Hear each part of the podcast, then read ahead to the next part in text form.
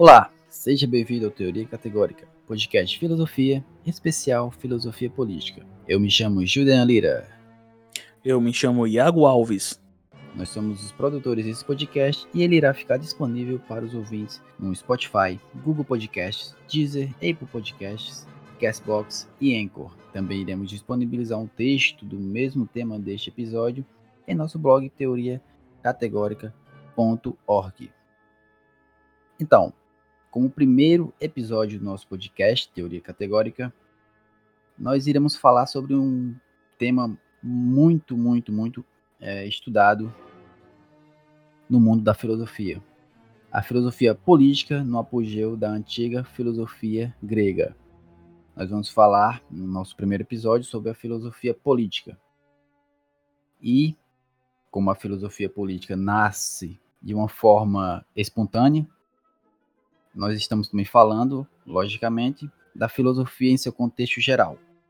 A Grécia, como o polo do pensamento filosófico, nasce a filosofia, e graças à sua política interna, graças aos seus relacionamentos, o relacionamento do homem para com o homem, ao modus operandi que se tinha dentro da Grécia, dentro das cidades-estados, graças a reformas também que isso vai gerar o contexto de geração da filosofia, né? E essa tão filosofia, tão crítica que já temos hoje, também vai surgir antes do Sócrates, como a filosofia naturalista, como a conhecemos logicamente. E isso, eles, esses filósofos naturalistas, então eles dão asas para que possa se criar filosofia, né? Posteriormente.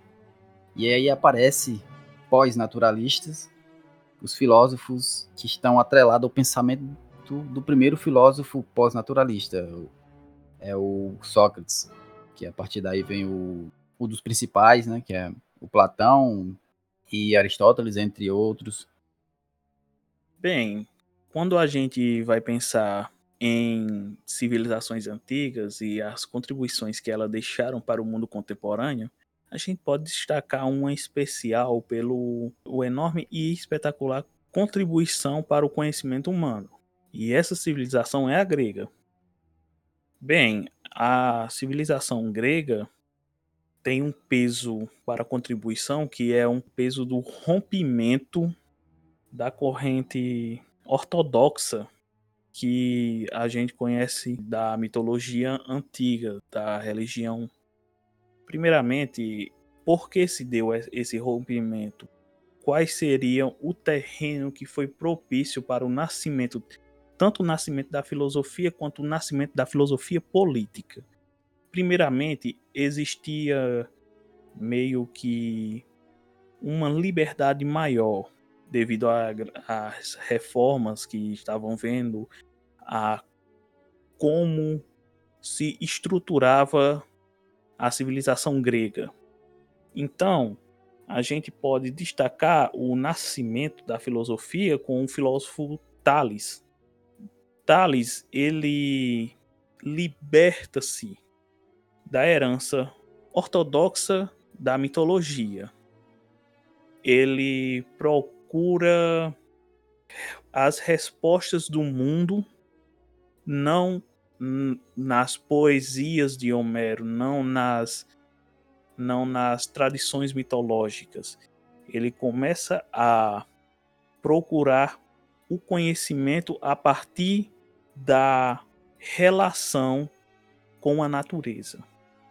Ou melhor, a partir da observação da natureza.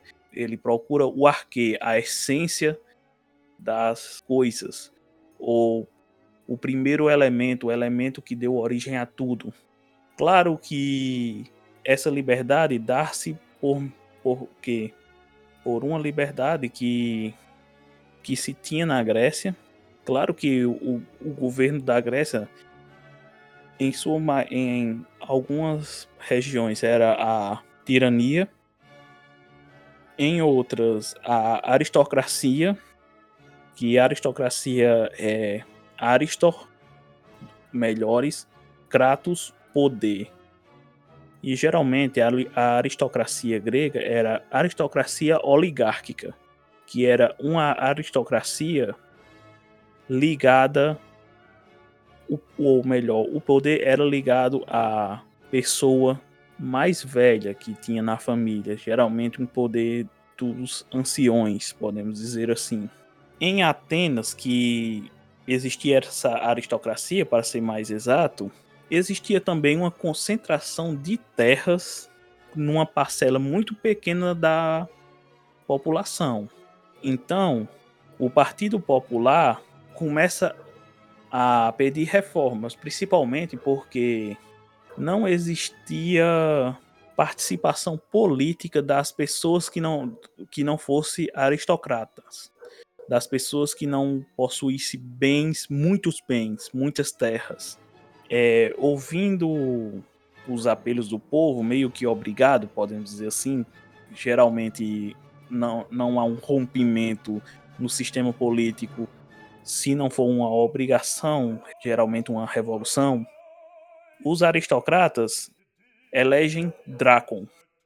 Dracon, é, ele vai e forma um sistema de leis e normas. Na verdade, é, é um sistema que era muito inspirado no sistema antigo, só que o sistema antigo de leis e normas não era escrita. Então, tinha como você burlar se você tivesse uma boa retórica, por exemplo, não era no papel, poderia dar margem a várias interpretações, uma, uma lei específica. Com isso, o povo fica em um, um período mais calmo, só que não é o bastante. Então, o povo vai e consegue colocar Solon como legislador.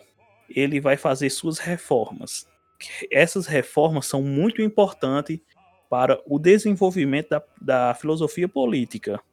As reformas, ele começa a incentivar os artesãos, ele desenvolve o comércio marítimo, ele abole a escravidão por dívidas, que era uma coisa que estava tendo, que era os gregos escravizavam os próprios gregos por uma dívida que tinha ele promove uma participação política a partir das, da renda que a pessoa tinha. E ele reduz a herança dos primogênitos, porque antigamente os, na Grécia Antiga os primogênitos eles tinham direito às melhores terras, a uma parte da herança maior. E com isso também ele faz uma reforma monetária, ele estabelece um padrão monetário para a moeda na Grécia. Isso é uma coisa que vai acrescentar muito para uma, a estabilidade maior de Atenas. Exatamente. E para continuar, é importante saber que é a partir daí então que nasce a filosofia, ela vai nascer a partir desse contexto histórico e entre a filosofia, filosofia como geral, tem-se a filosofia política. A filosofia política ela está impregnada de maneira, de maneira indireta nos filósofos como Sócrates. E como nasce? Nasce devido às relações sociais que se tem na formação do caráter filosófico. Ou seja, visando uma convivência é, na formação dos estados, naturalmente aparecem as relações sociais, né, que vai que vai se transformar em associações.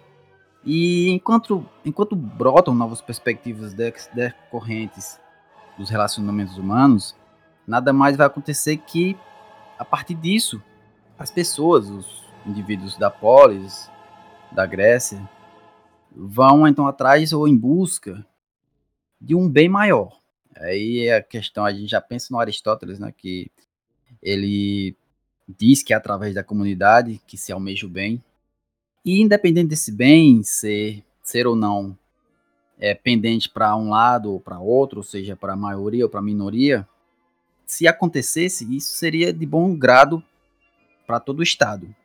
Então, a cidade, cidade-estado, é, nós temos na cidade-estado normas, normas de convívios, ou seja, essas relações que se tinha cidade-estado da Grécia, em Atenas principalmente, todos esses convívios eram regidos por normas.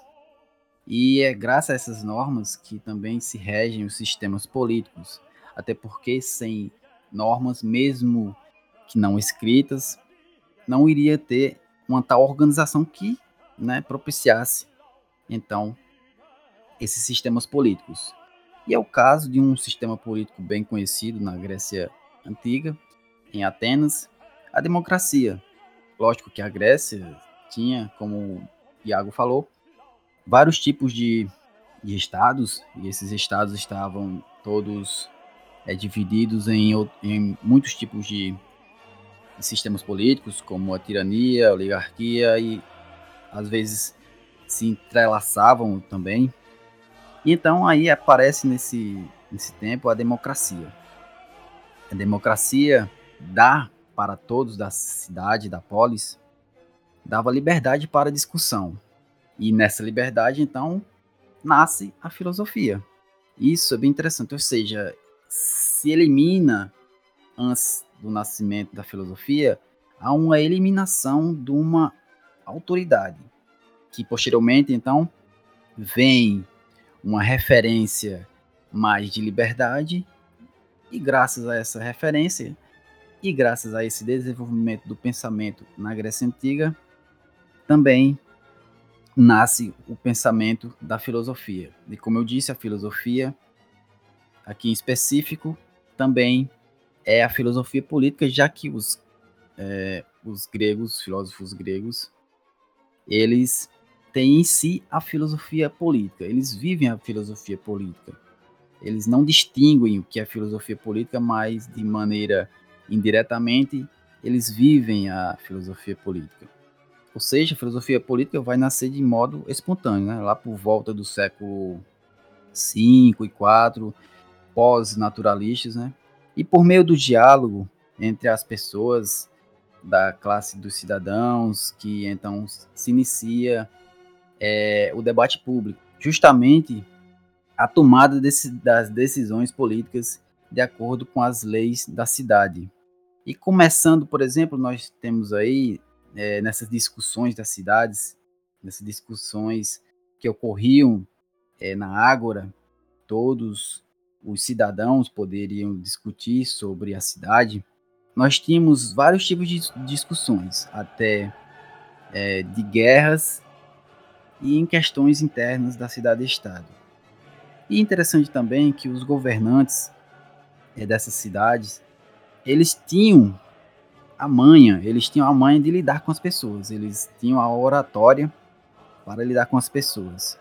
Sendo ou não cidades, por exemplo, monárquicas, que tinham o governo monarca, que tinham o governo é, autoritário, oligarca, todos esses governantes, eles tinham nas mãos o poder da oratória, que isso vai coincidir também, como a gente pode pensar, por exemplo, com os sofistas. É, isso mesmo. A gente pode atribuir essa todo esse contexto, porque depois da, das reformas de Solon, é, Crisistratus, ele toma um poder e, em Atenas e ele coloca um governo tirânico. Mas algum tempo depois ele morre, assume seus filhos, seus filhos perdem o poder e começa então Cristênis, o que é o pai da democracia, que demo povo e cracia poder, a democracia é o poder do povo, ele estabelece instituições democráticas e coloca a maior participação da, dos cidadãos atenienses. É claro que ele coloca critérios ou regras para a democracia. Podemos destacar dois pilares, que é a podemos destacar a isegoria, que era o direito à igualdade e à fala na Assembleia Democrática, e a isonomia, que era o, o direito à igualdade perante a lei no regime democrático. Ou seja, mesmo com as reformas de, de Solon que antecederam, elas não contemplavam essas ideias é, por exemplo, aristocracia ela tinha as, as mesmo que as leis fossem escritas, não valia para ela tanto quanto valia para uma pessoa mais pobre. E claro que a democracia ateniense ela chegou apenas a 10% da população. Não era todas as pessoas que tinham direito a exercer essa democracia. Essa democracia era exercida pelo, pelas pessoas livres, homens livres. É, mulheres, escravos e estrangeiros eles não tinham direito de exercer a função democrática. Então, nas assembleias, é, começaram a se destacar aquelas pessoas que tinham a melhor retórica, o melhor poder de convencimento, que poderia convencer a Ágora, que eram as pessoas que faziam parte do, da Assembleia, que eram todos os cidadãos, cidadãos as pessoas que tinham a melhor retórica, elas que se destacavam. E com isso, sabendo disso, existia uns caras que eu garanto que todos já ouviram falar no ensino médio, nas aulas de filosofia, que são os sofistas. Os sofistas, eles tinham uma função que era ensinar retórica de forma que fosse possível. Você aprendia a falar retórica, uma retórica é mais bonita, podemos dizer assim, para um debate. Só que essa retórica você conseguia convencer e ela não teria, não tinha uma ideia ética. Ela não seguia uma ética. O discurso que os sofistas ensinavam não era um discurso ético. Os sofistas também eles eram conselheiros é, de monarcas, de tiranos e eles pegavam ensinavam as pessoas manipularem outras no debate. Sempre o, o discurso dos sofistas ficava no campo da opinião, é, da doxa. Eles usavam argumentos falaciosos que muitas vezes não continham verdade, conclusões lógicas ou uma lógica de discurso e utilizavam muitas mentiras ou então coisas que não têm o mesmo peso numa comparação. Claro que os sofistas era conhecido como relativistas, tinham uma, relatividade da verdade. Ele, a verdade para eles não era uma coisa, primeiramente não era uma coisa a ser buscada. E segundo, não é uma coisa como o Protágoras ele vai dizer, o homem pode conhecer. Primeiro, ele vai dizer que não existe verdade, e outra coisa que se existir verdade, o homem não pode conhecer. Isso é clássico na, no, na ideia do Protágoras.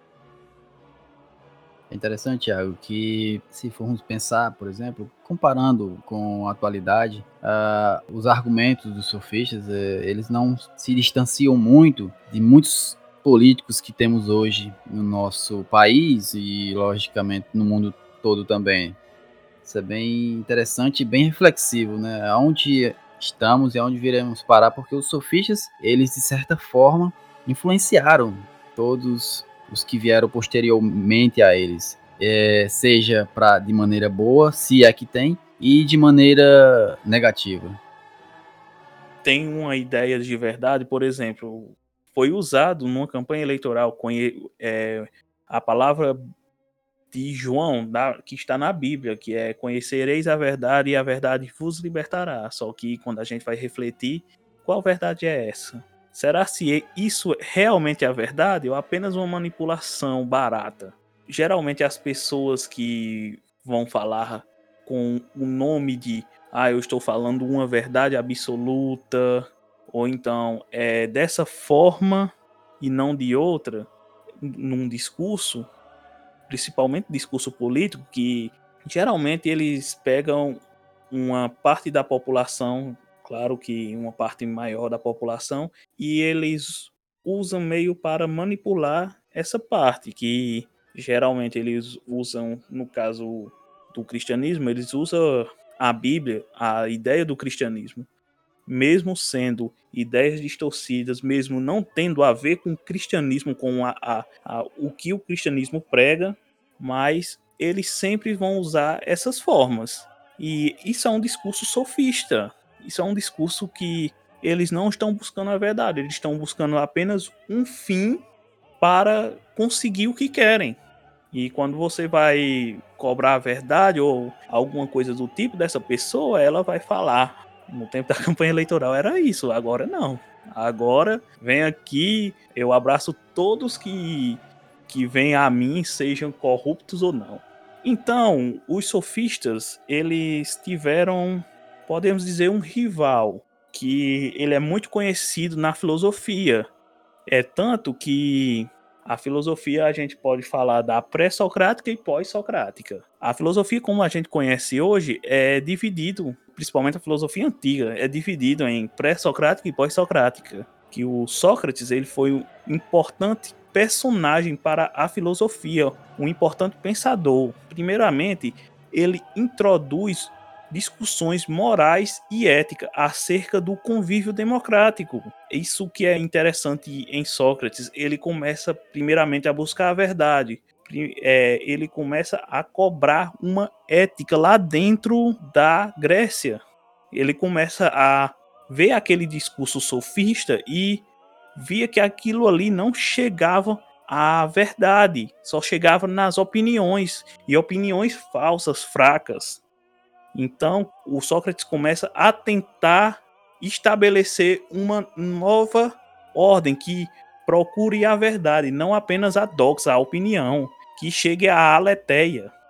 Então, o Sócrates, ele é um personagem de A República, obra do seu discípulo Platão, ou seja, Platão escreve a obra que o Sócrates é, é um interlocutor, ele vai falar sobre muitas questões, como o Iago falou, de ética, de justiça, vai idealizar, vai tentar idealizar uma cidade ideal, além também de tentar descrever o contexto político e ele vai de certa forma definir o que é a justiça por parte, né, em parte. E ele entra em debate, como falei, a obra, a seguinte obra é a República, uma das obras mais importantes da filosofia grega antiga e do de lá para cá até hoje também uma das mais importantes. Então Sócrates tem um fato curioso dele com o sofista Trasímaco, Trasímaco um sofista bem conhecido. Sócrates vai tentar definir nesse diálogo com Trasímaco o que é justiça. Então Sócrates diz que a justiça então é aquilo que possa de certa forma ser merecido para as pessoas. Ou seja, as pessoas têm para elas o que é merecido. Mas por sua vez, o sofista, o Trasímaco, em devido momento também ele chega a quase xingar o Sócrates. Quem já leu a República acha esse fato, esse dado, esse fato muito curioso, é até hilário também. O Trasímaco vai dizer que não, a justiça não é isso, a justiça é a conveniência do mais forte. E ele está dizendo isso, de certa forma, tendo um contexto político que ali as leis são regidas por aqueles, aqueles que a têm, como é, os promotores, vamos assim trazer para um nome moderno, né? os juízes, os governantes, etc. Mas o Sócrates, na, na conclusão assim do que é a justiça, na, ele vai dizer então que a conclusão vai sair de que a justiça virá apenas da noção de cidade justa, né? Ou seja, aquela cidade justa que o, o Sócrates vem idealizando dá às pessoas aquilo que lhe é devido. E então aí, a partir daí, né, na conclusão, tem o Sócrates diz que a partir da conclusão da cidade ideal que vai ter a justiça. Então, o Sócrates ele teve muita influência dentre os seus discípulos na época e ele incomodou também muita gente, muitos governantes, muitos políticos. Ele, de certa forma, se intrometeu na política, nos modos de convívios normativos, etc. O Sócrates ele era muito conhecido em Nápoles e, de certa forma, isso determinou o futuro dele. E é nesse momento, então, que em Apologia a Sócrates, uma das obras também bem importantes, que é dada a sentença ao filósofo grego. Nessa sentença, é destacado três acusadores em Apologia a Sócrates, Meleto, Ânito e Lico. Na primeira sentença vai dizer que a acusação é a seguinte: Sócrates comete crime e perde a sua obra investigando as coisas terrenas e as celestiais, e tornando mais forte a razão mais débil, e ensinando isso aos outros. Então, aqui é nítido o descontentamento do filósofo a tal condenação, já que ele mesmo não gosta, né? ele fala que isso é uma calúnia. E como eu disse, como eu falei, ali não há só questão de procurar um crime, digamos assim, no Sócrates, que o Sócrates tenha cometido. Não só isso, mas também que ali por trás de todo o contexto político, busca-se uma medida para que tirasse Sócrates, de certa forma, da sociedade, já que ele era um dos influenciadores que tirava a noção desse status quo, desse estado das coisas das pessoas, dessas pessoas, dos seus discípulos, no caso, né? Isso é bem interessante. E então, é, essa acusação tem por objetivo, tem um objetivo político. E na acusação, a, tem a outra acusação, diz acusação, comete crime corrompendo os jovens e não considerando como deuses os deuses que a cidade considera, porém outras divindades novas. E aqui a gente tem nesse momento o Sócrates tentando converter a decisão dos acusadores. Como ele não consegue, primeiramente ele vai tentar convencer pelo meio da sua dialética. E como ele não consegue, pelo menos ele deixa as lacunas dos argumentos dos acusadores. O diálogo aqui é mais focado do Sócrates para o, Mileto, e ele deixa essa lacuna nessas acusações. Ele, aliás, o Sócrates deixa essas lacunas óbvias. As acusações elas não têm um teor bem embasado, ela não é bem embasada. Mas, claro, Sócrates obedecendo às leis, em nome da ética, de sua crença ética, o Sócrates então toma o caminho da condenação dos acusadores. Então ele é condenado à morte, né? E ele é condenado a beber cicuta. Isso é um fato bem curioso que se engloba nessa figura do Sócrates. Ele não deixou suas crenças, seja é, ética, seja moral, etc. Ele não deixou suas crenças para se refugiar, por exemplo, ou fugir. Ele, então, aceitou as leis, ele respeitou as leis e foi condenado. Isso mesmo, é o que eu acho interessante nessa condenação de, de Sócrates é o seguinte: Sócrates ele poderia ter usado o método dos sofistas, ele escolhe não usar. Ele vai com a verdade e espera que o que baste seja a verdade. Que a verdade mostre as lacunas. Mas, entre outras coisas, ele é condenado, como o meu caro Judean falou aí. E quando ele é condenado, fica um tempo para que ele cometa o suicídio, que ele cometa o ato da condenação. É, ele poderia muito bem ter fugido, inclusive seus discípulos diz, ah, Sócrates, é, fuja, eles estão com, com uma perseguição, você pode fugir. Tem, um, tem uma ideia que Sócrates pode fugir. No entanto, é, Sócrates ele ele mesmo tem a ideia de que uma pessoa que cobrava coerência da população grega, uma pessoa que cobrava a verdade, buscava a verdade e cobrava coerência, como assim ela no momento que ela é condenada, ela não vai exercer essa coerência. O Sócrates, ele destaca muito bem isso na sua aceitação das leis aten atenienses.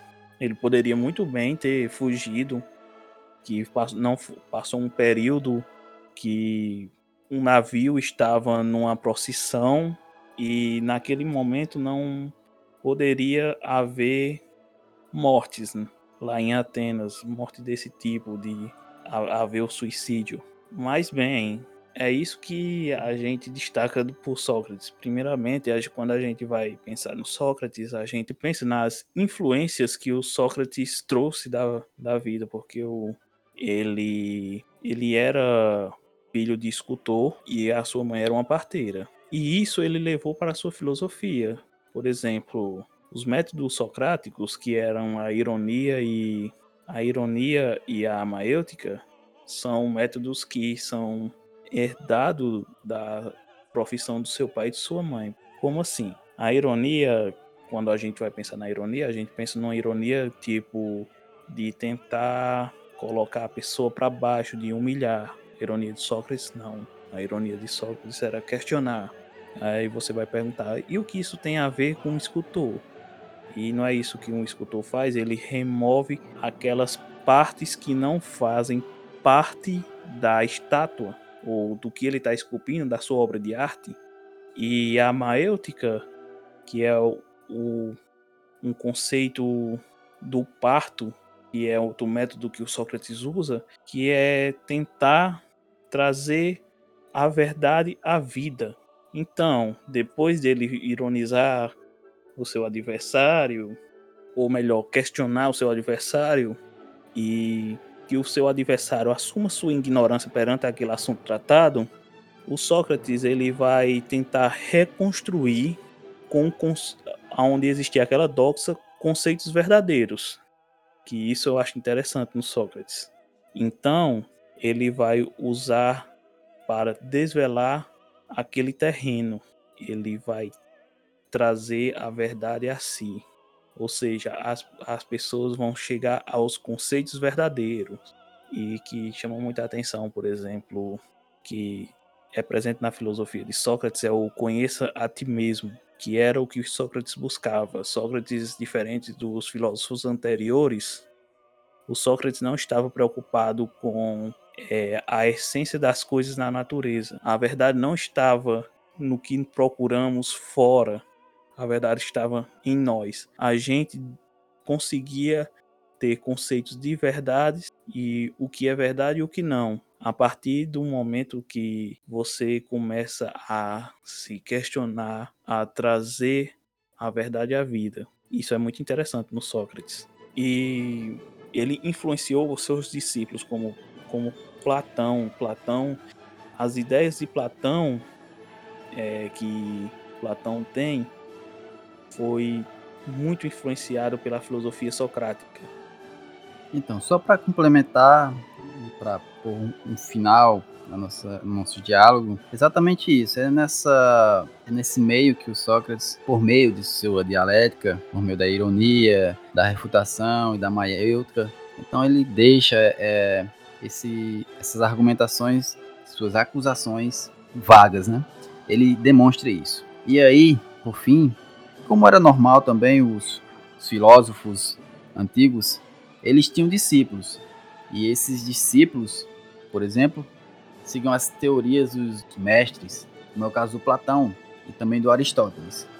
Só para termos um pouco a ideia, tinha-se então o Aristóteles, Aristóteles, então, discípulo do Platão, também ele é um importante filósofo, um dos mais importantes filósofos da, da história da filosofia. O Aristóteles, por sua vez, não segue é, a linha de a linha teórica do seu mestre. Ele vai se apartar um pouco.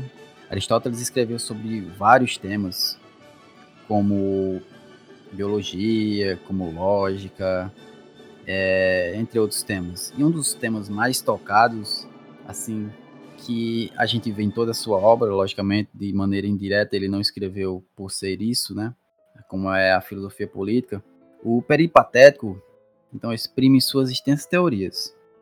E, uma das frases mais, mais conhecidas, uma das frases mais emblemáticas, né? É aquela tal máxima, que então o Aristóteles distingue o animal do homem. Ele fala que o homem é o animal político. E aí a gente tem essa distinção entre animal e homem, né? Ele diz que o animal é irracional e além de existir para se alimentar, ele também vai é, se reproduzir. Por sua vez, o homem, então, ele é racional. ele é provido de raciocínio. Mas também ele, ele tem, igual com o animal, a questão da reprodução e a, que, a questão da alimentação. E acima do homem e do animal, tem-se os deuses. Os deuses, eles são somente dotados de racionalidade. Ou seja, aquela ideia de perfeição. Ou seja, é um aspecto mitológico que é atribuída aos deuses. E o Aristóteles ele coloca o homem sendo racional, então, porque ele, ele irá viver em comunidade, porque é ali que se encontra, de certa forma, uma associação. E por sua vez também, a família ela é criada. Depois da família que é propiciada da, pela natureza, ela vai gerar, então, construir, por várias e várias famílias, aldeias. E essas aldeias, por sua vez, também com várias e várias aldeias, vai formar o Estado. E o Estado, então, por si, o Aristóteles vai dizer que ele é uma criação da natureza. E que o homem, então, é um animal político. Um animal político por natureza.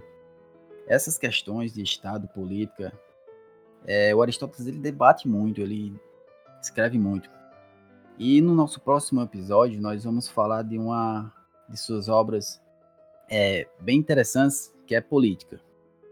E aqui nós nos despedimos desse primeiro episódio. Obrigado por você estar ouvindo. Obrigado a todos. É, agradecimento a todos que contribuíram por, para a realização desse episódio e que a gente tenha agradado e que o conteúdo seja importante para vocês, que vocês usem esse conteúdo para pensar e ter uma nova visão sobre a política e sobre o mundo, que a gente tenha de alguma forma contribuído para o seu aprendizado. Obrigado a todos. Lembrando que iremos disponibilizar o texto desse podcast no nosso blog